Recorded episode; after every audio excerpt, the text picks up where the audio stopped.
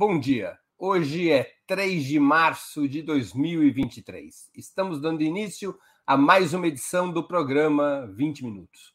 Nosso entrevistado será o deputado federal Carlos Zaratini, do PT de São Paulo, atualmente em seu quinto mandato.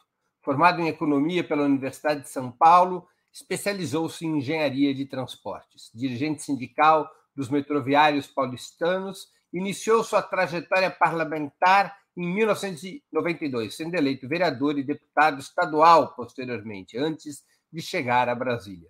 Também foi secretário municipal de transportes em São Paulo durante a gestão Marta Suplicy, tendo papel fundamental na criação do bilhete único. Como deputado federal, tem se dedicado há vários anos, entre outras agendas, às questões da defesa nacional. Atualmente, é um dos articuladores da emenda constitucional que pretende modificar o artigo 142 da Constituição Federal, que determina a função das Forças Armadas. Bom dia, Zaratini. Muito obrigado por aceitar nosso convite. Uma honra ter sua presença no 20 Minutos. Bom dia, Breno. Bom dia a todos que estão nos ouvindo aqui, participando dessa transmissão. É um prazer a gente poder dialogar com vocês. Eu, antes de te fazer a primeira pergunta, vou pedir à nossa produção que suba a tela o texto do artigo 142 para que a nossa audiência possa acompanhar a conversa. Eu vou aqui, como muita gente nos escuta sem nos ver, eu vou rapidamente ler é, o, do que, que se trata o artigo 142. As Forças Armadas, constituídas pela Marinha, pelo Exército e pela Aeronáutica, são instituições nacionais permanentes e regulares organizadas com base na hierarquia e na disciplina, sob a autoridade suprema do presidente da República e destinam-se à defesa da pátria, à garantia dos poderes constitucionais e, por iniciativa de qualquer destes, da lei e da ordem. Zaratini, qual o problema com o artigo 142 da Constituição Federal? Qual o risco que ele poderia oferecer à democracia e ao poder civil? Qual é a diferença entre a definição brasileira da função das Forças Armadas e de outros países democráticos? Bom, em primeiro lugar, a gente tem que entender que esse artigo foi redigido na Constituição de 88, teve uma polêmica muito grande na época, né? Houve uma influência muito forte, não vou dizer influência, não, uma, um peso, né? uma decisão, uma interferência decisiva do então ministro do Exército, general Leônidas, que praticamente mudou a redação que vinha sendo feita pela Assembleia Constituinte. E ele introduziu o quê? Exatamente esse, esse final do artigo que fala que, além de defender o território né, brasileiro, a soberania nacional, tem que também as Forças Armadas atuarem em defesa da garantia da lei e da ordem. Né? E isso é o que permite às Forças Armadas intervirem, muitas vezes, em, principalmente em ações de segurança pública. Né? Nós tivemos mais de 100 operações de garantia da lei da ordem desde 92 é, é até 2022. De GLO, né? GLO, exatamente. O pessoal virou, popularizou essa sigla, né? Então a GLO, ela, a operação de garantia da lei da ordem, elas foram a maioria delas para garantir segurança pública. Então a famosa operação na favela da Maré, né? Depois tivemos, quando houve a intervenção na segurança pública do Rio de Janeiro, é, a, também houve uma grande operação GLO né, que deu pouquíssimos resultados e custou caríssimo, e várias outras aí. Também antes de 92 e antes da Constituição, nós tivemos uma intervenção militar na greve de Volta Redonda. Muita gente deve se lembrar, né, os mais antigos se lembram, que foi aquela greve famosa né, que teve três operários mortos pelo Exército. Então, é, é, essa ideia do Exército, da, da Marinha e da Aeronáutica, das Forças Armadas intervirem dentro do país é uma coisa absolutamente fora do normal em qualquer país do mundo. Né? Você se lembra quando Trump tentou impedir a, a, a, o avanço democrático nos Estados Unidos, primeiro é, querendo reprimir as manifestações contra o, o, o racismo, depois tentando impedir a posse do Biden, ele procurou as Forças Armadas para que elas intervissem. E os militares americanos falaram negativo. Nós não vamos entrar nessa, não. Nosso papel não é esse. Ganhou o Biden, vai levar o Biden. Então, aqui no Brasil, você viu o quanto que o general Paulo Sérgio tentou é, é, tumultuar as eleições, junto com o Bolsonaro, principalmente, né?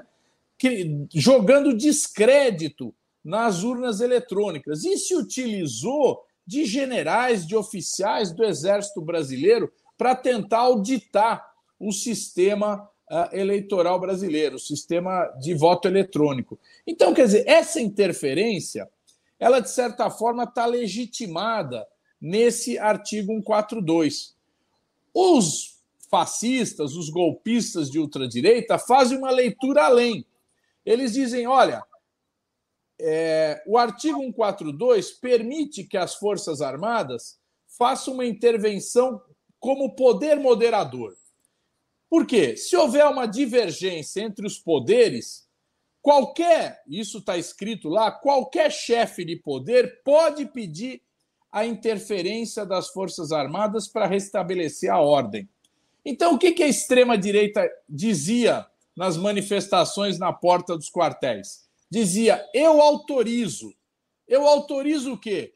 Eu autorizo que o presidente Bolsonaro convoque as Forças Armadas para botar ordem no país, né? para que, principalmente, calasse o Supremo Tribunal Federal, que se confrontava com o Bolsonaro. Então, nós queremos mudar essa redação. Queremos mudar qual essa redação. Seria, qual seria a proposta de mudança da, da, da emenda do, do artigo 142 que vocês estariam propondo? E quem é o vocês? Quer dizer, quem é o grupo de deputados que está encabeçando essa mudança?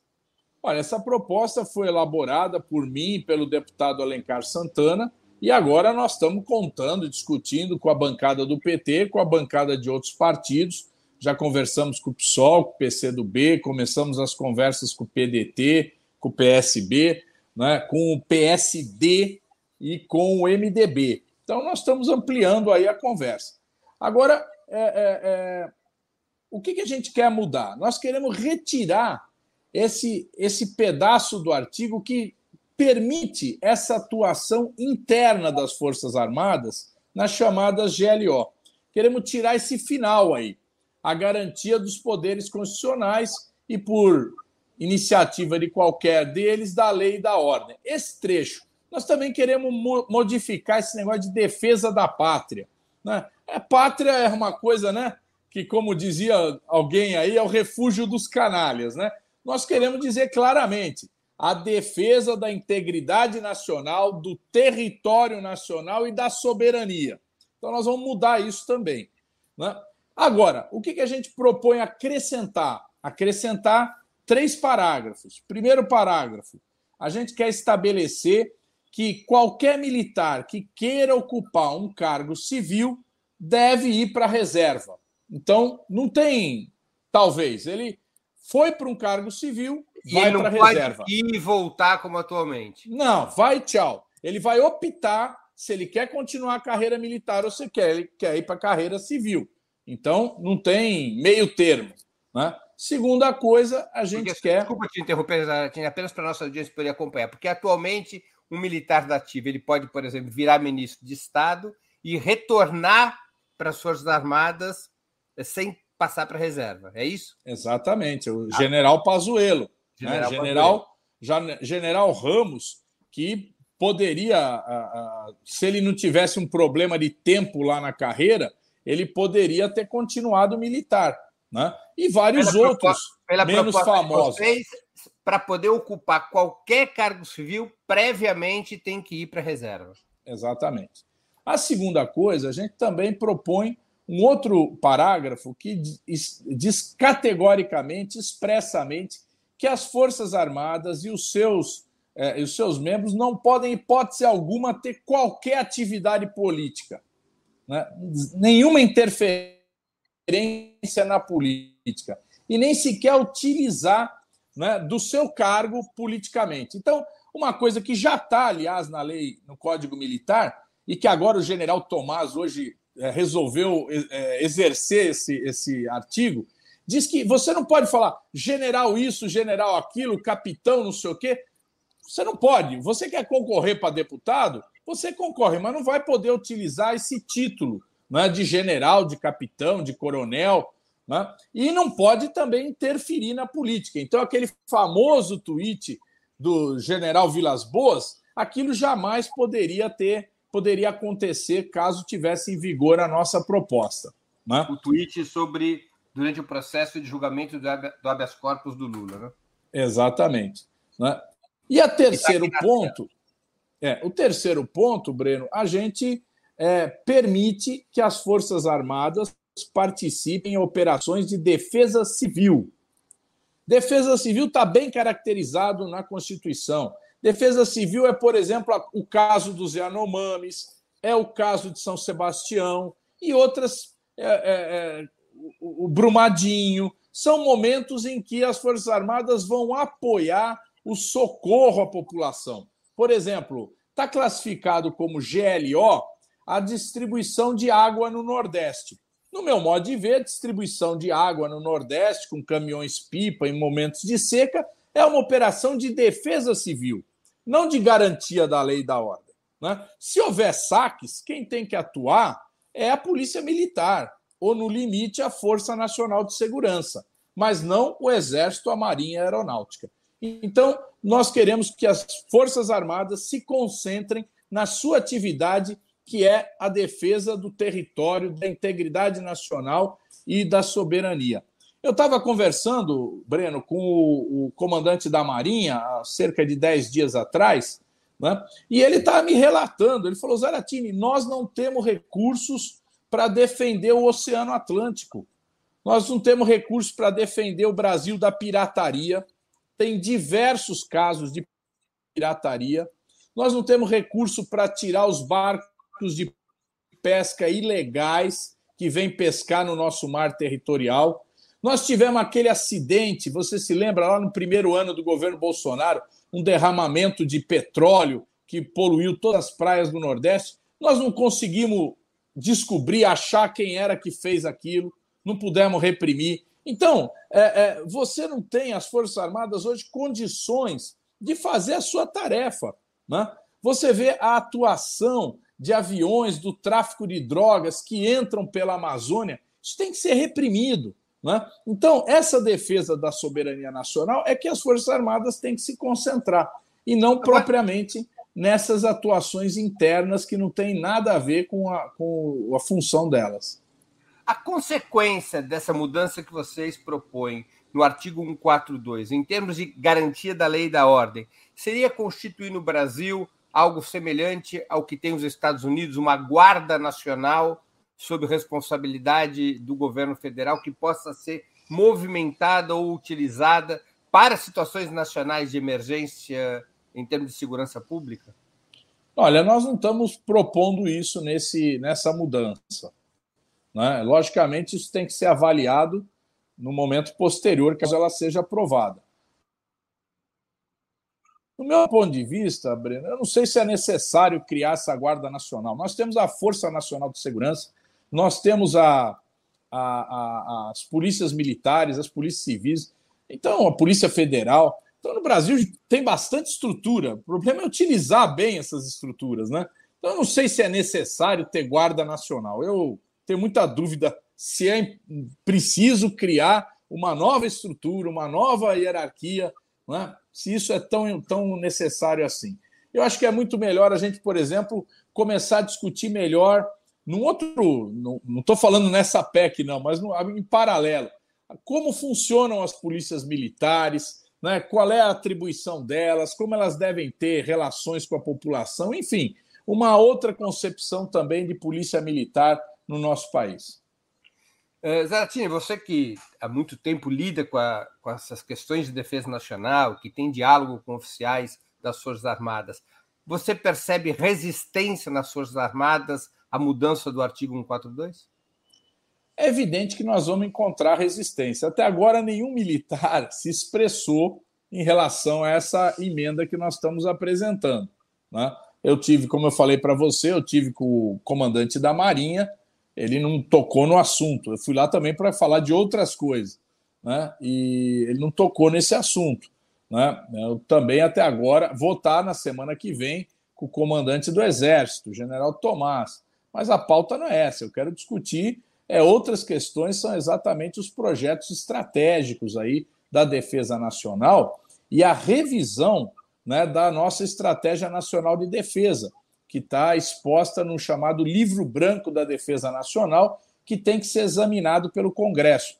O texto que está no Senado, já foi votado na Câmara, está no Senado, é muito fraco, é muito ruim, não coloca as questões essenciais para o mundo hoje. Agora nós tivemos, estamos tendo a guerra da Ucrânia, né? são situações novas, Breno, que têm que ser analisadas dentro de uma estratégia de, de confrontos, de novos confrontos internacionais, qual o papel e a posição do Brasil. Então, isso tudo tem que ser levado em discussão novamente. Eu acho que o governo, o governo Lula, deveria retirar esse texto que está lá no, no, no Senado e elaborar um novo texto e encaminhar para a Câmara dos Deputados e para o Senado para um debate e não um texto elaborado pelos militares, como foi esse que está em discussão um texto elaborado pela sociedade, com a participação dos militares, mas também com a participação de parlamentares, com a participação da academia e de todos que queiram discutir esse tema. Né? Então, a, a, o tema Forças Armadas não pode ser um tema para é, é, é, só os militares discutirem. Esse é uma, um dos maiores erros da sociedade brasileira, é não querer discutir as questões das Forças Armadas.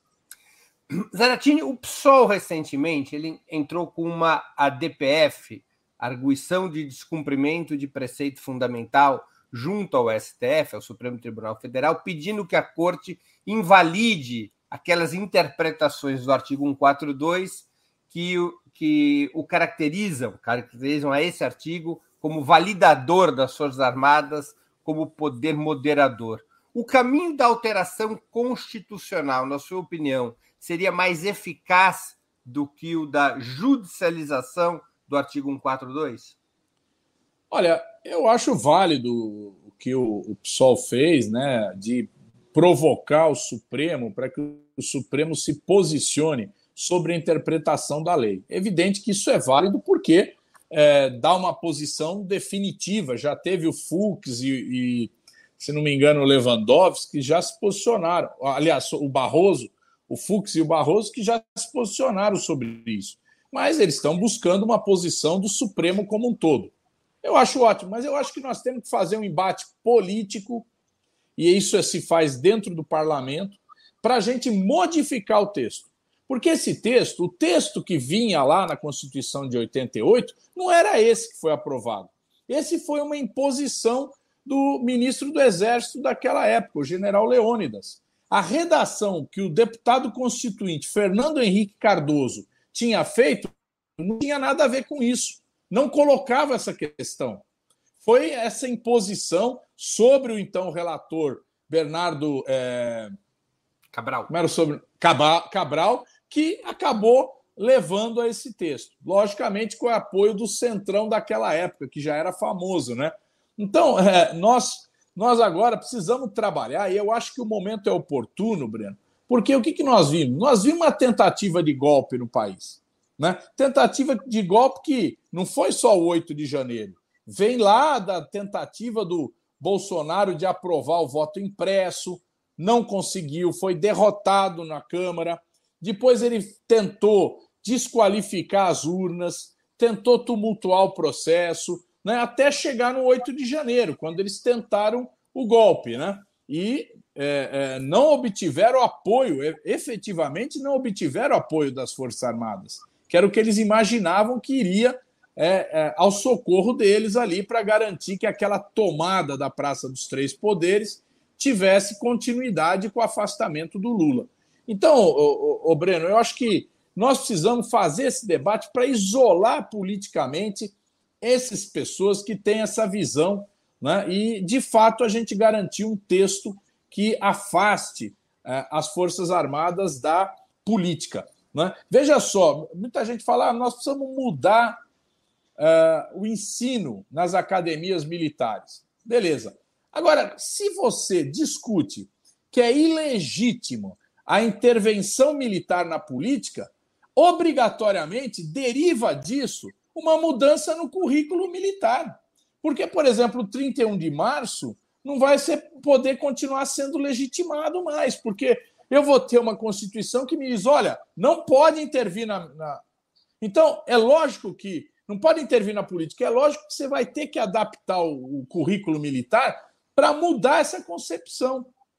Entende? Então, muita coisa do chamado currículo militar se apoia na falta de análise crítica de todas as intervenções militares desde 1889, quando proclamou a República, que na foi ponta, um verdadeiro golpe. Na certo? ponta da espada. Na ponta da espada. E depois o golpe do Floriano, e aí vai, né? Tenentismo, é, Revolução de 30, derrubada do Getúlio, e, bom, enfim, você conhece melhor que eu, que você conhece melhor a, a história do Brasil do que eu. Então, 18 golpes militares na nossa história, é, bem exata... ou mal. É, é, deixa eu te fazer uma pergunta que, tá na, que, que muita gente já está me fazendo aqui para te repassar. A tua proposta e dos teus colegas de bancada de modificar o artigo 142 tem a bênção do Palácio do Planalto e do ministro da Defesa, José Múcio Monteiro?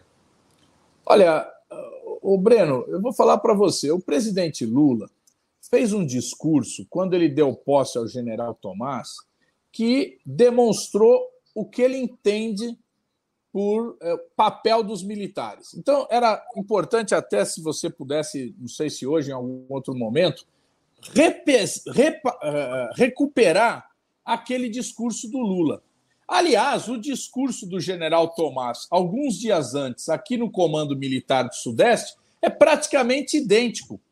Né? Lógico, um discurso do Lula nunca é idênco ao do militar. Estou falando em termos de conteúdo, do, do, do que se imagina de papel dos militares. Então, eu estou me apoiando nisso.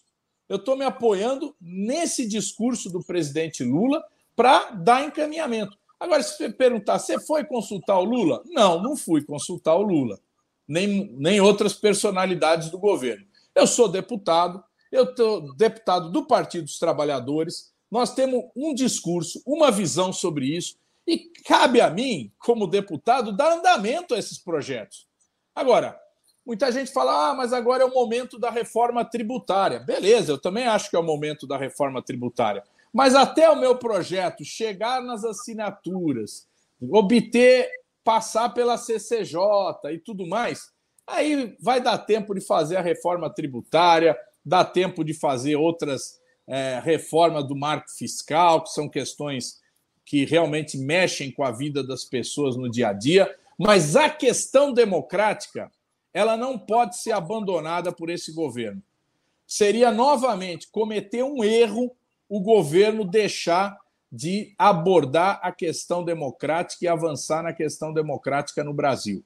Né? Nós já tivemos esse erro lá na, na, no fim da ditadura, né? quando não se fez a avaliação dos crimes da ditadura. E aí, Breno, é importante dizer: muita gente fala, ah, as Forças Armadas torturaram. Não foram as Forças Armadas que torturaram, foram alguns militares. E o erro maior é quando a gente não apontou esses militares e deixou o espírito de corpo proteger os torturadores e os criminosos. Então, hoje em dia, meio que se tem esse troço de que não se pode mexer com os militares.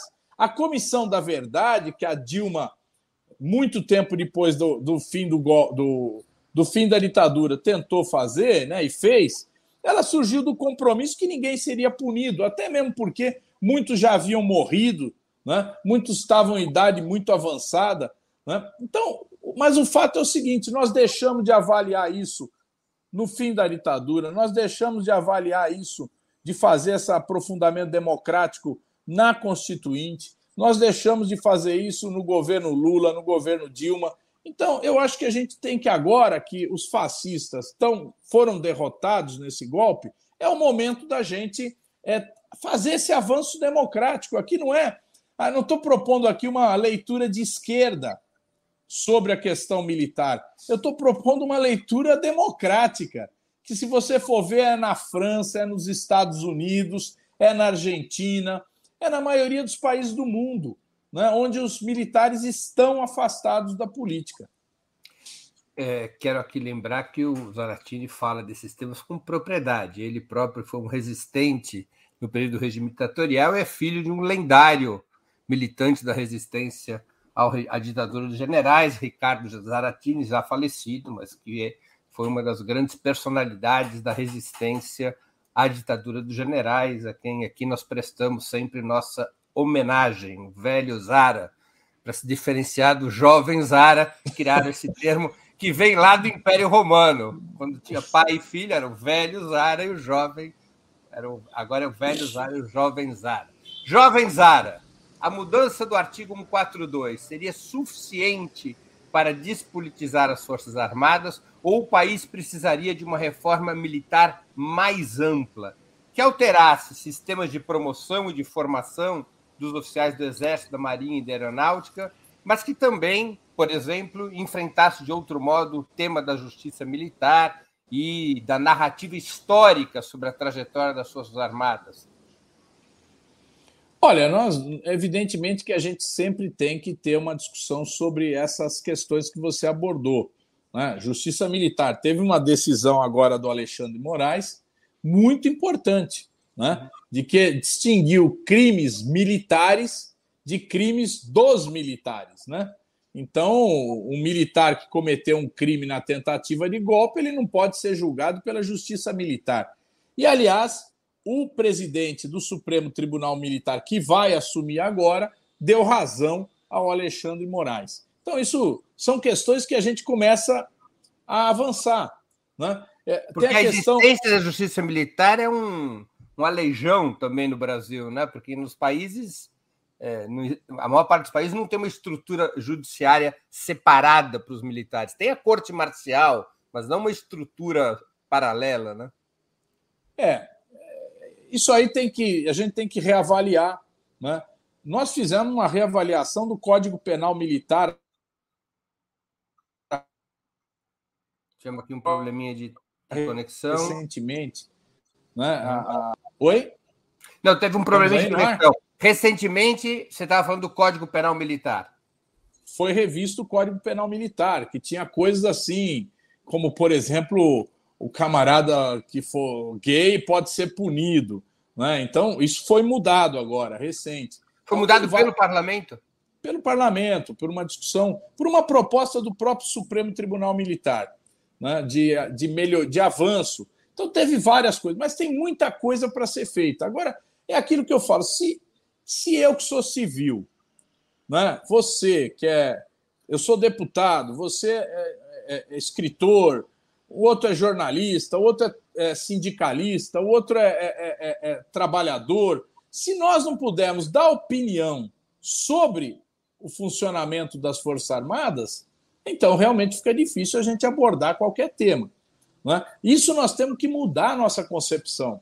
A nossa concepção de que esse é um problema deles está errada. Esse é um problema nosso, certo? Nós precisamos trazer o debate para a sociedade. Né? A sociedade precisa entender. Você acha que a maioria da sociedade sabe que existe tribunal militar, justiça militar? Não conhece, não sabe disso.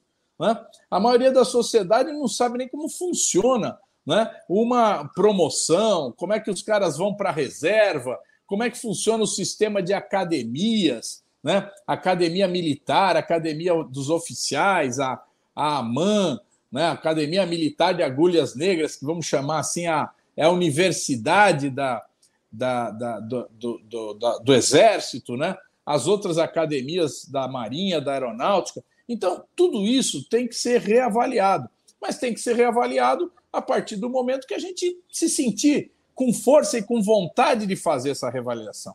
Porque, geralmente, se eu entro num quartel, eu falo, pô, peraí, aqui é área militar. Você começa assim, né? Então, você já não tem aquela. não está ali bem. Eu fiz questão agora, Breno, eu fui para São Sebastião sábado passado para ver lá como é que estava a situação e fui visitar o, o navio, chama Navio Atlântico.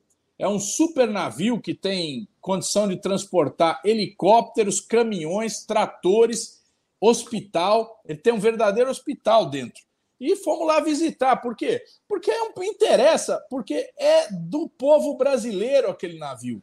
Tem que ser utilizado para o povo. E o presidente Lula falou: manda esse navio para lá para apoiar a, a, o povo do litoral norte. Então, a gente está fazendo isso e eu acho que cada vez mais a gente precisa fazer. As Forças Armadas tiveram um aumento da sua popularidade quando elas deixaram de, de fazer política no período do Fernando Henrique até o período do Lula, e elas melhoraram no, do ponto de vista da, da população, a sua simpatia. À medida que elas entraram na política de novo, elas estão desprestigiadas. Né? Hoje em dia, o povo brasileiro fala: pô, esses milicos aí servem para quê? Para que, que a gente gasta tanto dinheiro com isso? Não é porque a pessoa comum fala: não tem guerra, então para que, que eu tenho que ter exército? Então, gente, nós precisamos, é, para o bem dos militares, né, que eles se abram para a sociedade também. Antes de continuarmos, eu queria pedir a vocês que contribuam financeiramente com a Opera Mundi. Há seis formas de fazê-lo. A primeira é assinatura em nosso site, operamundi.com.br barra apoio. A segunda se tornando membro pagante em nosso canal no YouTube. A terceira é contribuindo agora mesmo com o Super Chat. A quarta, contribuindo com o Super Sticker. A quinta, através da ferramenta Valeu, valeu demais quando assistirem aos nossos programas gravados. E a sexta forma de contribuição é através do Pix nossa chave no Pix é apoia.operamundi.com.br. Vou repetir nossa chave no Pix, apoia.operamundi.com.br. O jornalismo de Opera Mundi, comprometido em colocar a verdade acima de tudo, depende do apoio de seus leitores e espectadores para se manter e se desenvolver. Escolha uma das formas de contribuição e se engaje na batalha democrática de, fo de fortalecimento da imprensa independente. Também quero anunciar o brinde que nós estamos oferecendo para todos os assinantes do site e membros pagantes do canal de Opera Mundi no YouTube.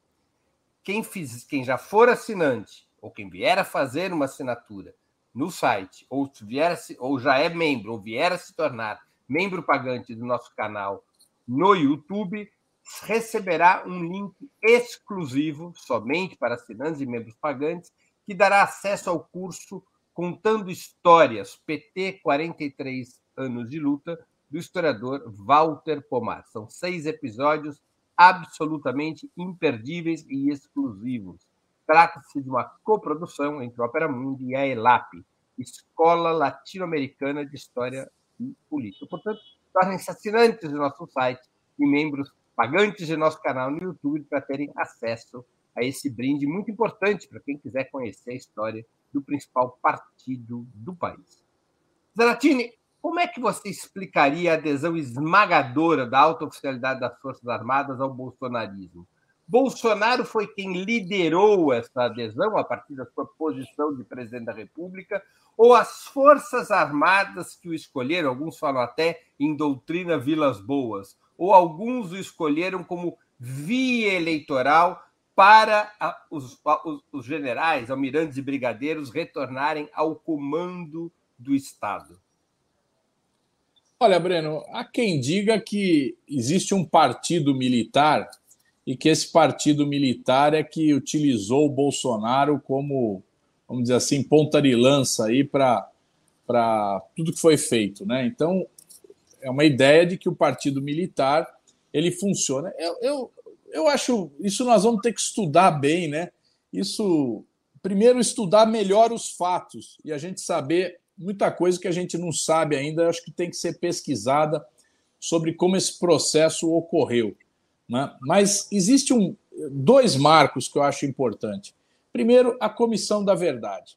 A Comissão da Verdade, que a Dilma implantou, ela nasceu com o compromisso de que não haveria punições. Né? só seria levantado os fatos que ocorreram.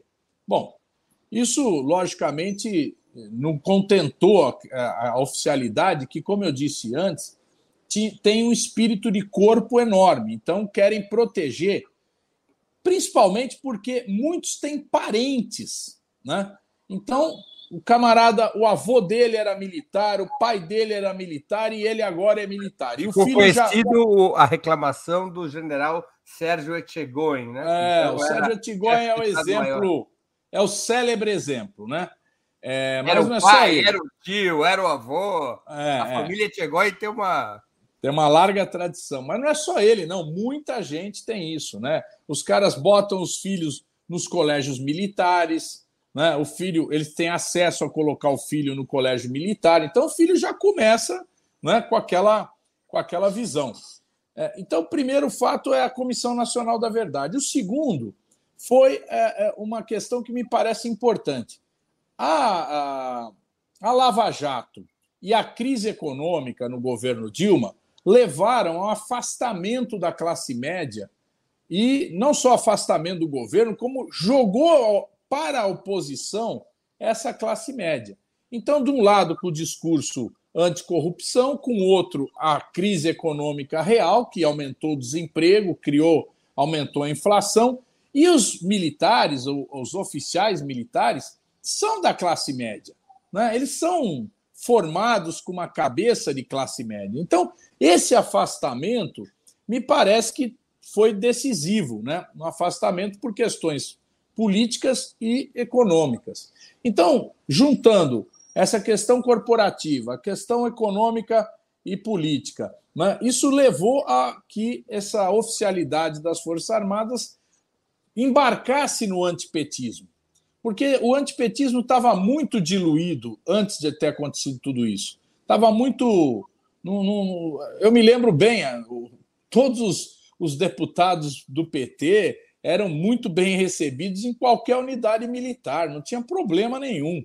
Né? E a partir desse momento começa então esse processo de tensão. Quem defende a, a ideia de um partido militar não consegue explicar isso daí. Por que estava tudo indo tão bem e virou para o lado tão ruim? Né? Então, o que aconteceu? Eu acho que o que aconteceu foi isso, e eu não acho que exista propriamente um partido militar, porque esse partido poderia ter impedido a vitória do Lula, né, ou a posse do Lula, caso quisesse dar um golpe. Né? Logicamente, você pode falar, bom, mas não tinha apoio dos Estados Unidos, não tinha apoio internacional. Tudo bem, é uma coisa também a ser analisada. Né? A outra questão, me, me parece, é que o Bolsonaro ele empolgou não só essa classe média, como principalmente a alta burguesia brasileira que apostava na desregulamentação do mundo do trabalho, na desregulamentação do, da fiscalização do meio ambiente, na desregulamentação de tudo que a gente tinha construído ao longo dos últimos 40, 50 anos. Então, a alta burguesia brasileira é é a lei da selva mesmo, poder explorar o povo e os recursos naturais à vontade. Né? e ela encontrava uma barreira nos governos do PT. Então, o Bolsonaro era o instrumento que, pela popularidade que ele angariou com aquele discurso dele, né, radical, um discurso atrasado, mas que tem ecos na sociedade brasileira, então ela se viu ali na oportunidade de dar apoio a essa figura. Né? E os, esses comandantes militares também acho que enxergaram uma oportunidade de participar do governo. Né? Então foi para lá general Ramos, general Braga, general Paulo Sérgio e tantos outros aí que por lá passaram. Uns foram execrados pelo próprio Bolsonaro, outros sobreviveram. Né? Você já citou esse caso, eu queria aprofundá-lo. O ministro Alexandre de Moraes recentemente autorizou que a PF investigue os militares envolvidos na intentona bolsonarista do dia 8 de janeiro determinando que seus eventuais processos serão julgados pela Justiça Civil. Você acha que essa medida é suficiente para garantir que, dessa vez, oficiais comprometidos com atos antidemocráticos não saiam impunes, como nas, nos demais episódios da história brasileira? Eu acho que é uma coisa que foi. A chance deles serem é, é, é, inocentados dentro, na justiça militar era muito maior do que. É, você vê o general Pazuello, ele, naquele processo que teve o sigilo quebrado, né, o sigilo de 100 anos, ele alega: não, mas eu avisei o comandante do Exército de que eu ia lá, ele estava sabendo, porque lá na, na lei militar diz que é necessário uma autorização para participar. Então ele fala: eu avisei, eu comuniquei. Né? E acho que até por conta disso, dessa defesa dele ter envolvido mais gente, é que eles resolveram botar o sigilo de 100 anos. Porque eles falam, puta, isso aqui está tão vergonhoso, esse processo, que é melhor a gente botar sigilo para não ficar desmoralizando um monte de gente. Né? Então, ele, o... ele acabou, ele acabou é, vamos dizer, inocentado no processo interno, né? É, é, não, teve nem. O processo nem avançou, né?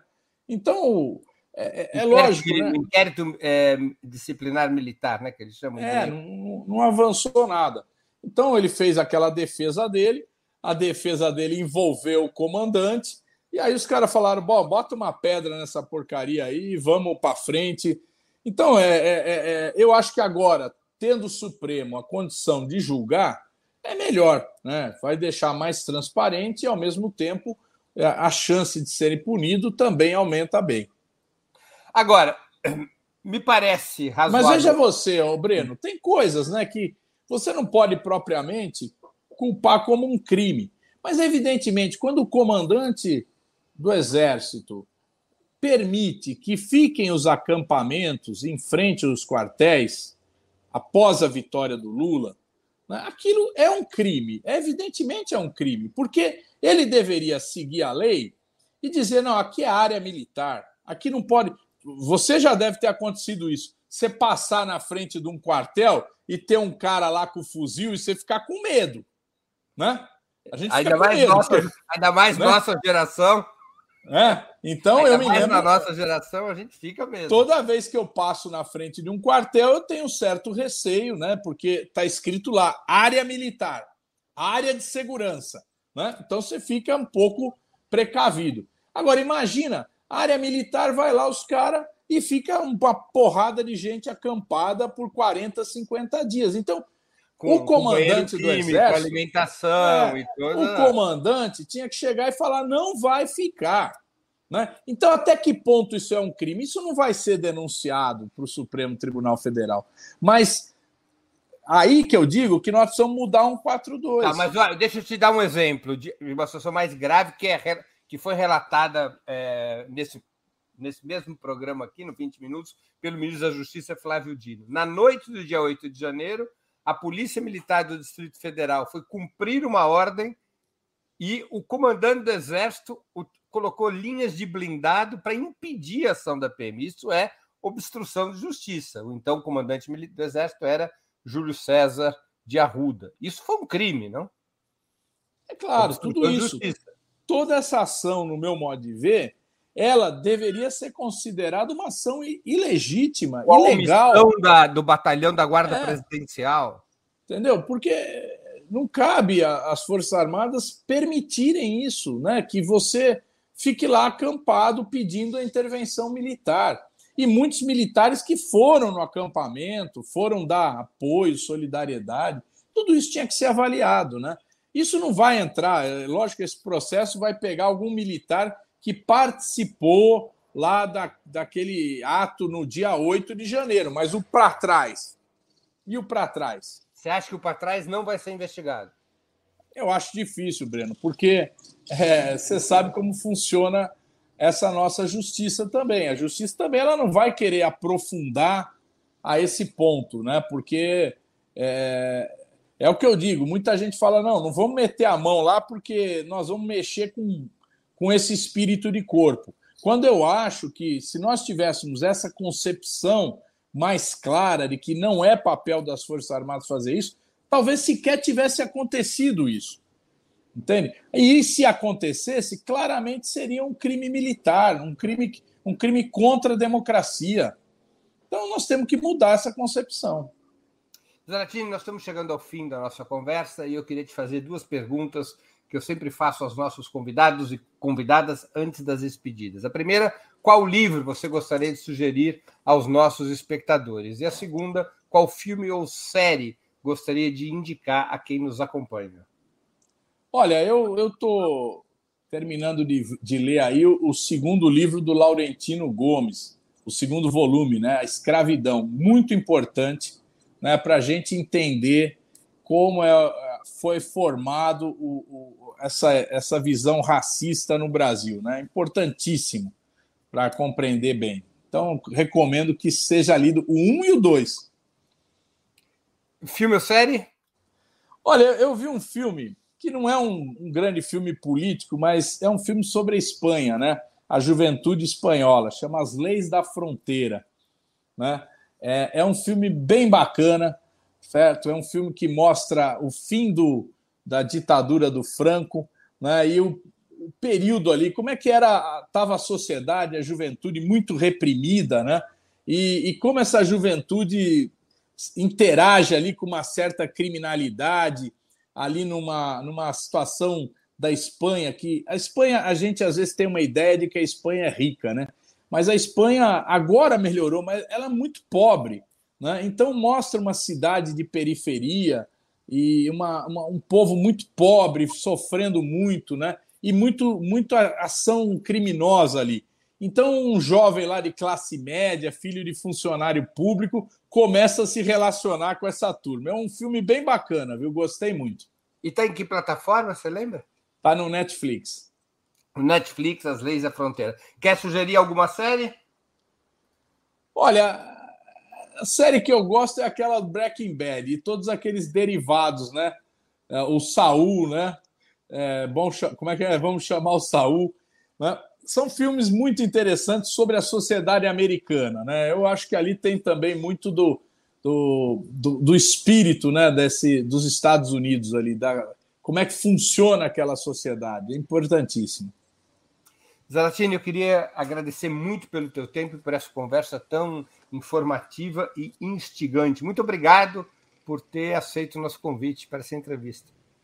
Eu te agradeço, Breno, e sucesso aí com o Opera Mundi, sucesso com toda essa atividade aí, muito importante também para a gente debater os temas principais do Brasil. Obrigado. Obrigado. Também agradeço a todos e todas que assistiram a esse programa, em especial aqueles e aquelas que puderam fazer contribuições financeiras ao nosso site e ao canal de Ópera Mundi no YouTube. Sem vocês, nosso trabalho não seria possível e não faria sentido. Um grande abraço a todos e a todas.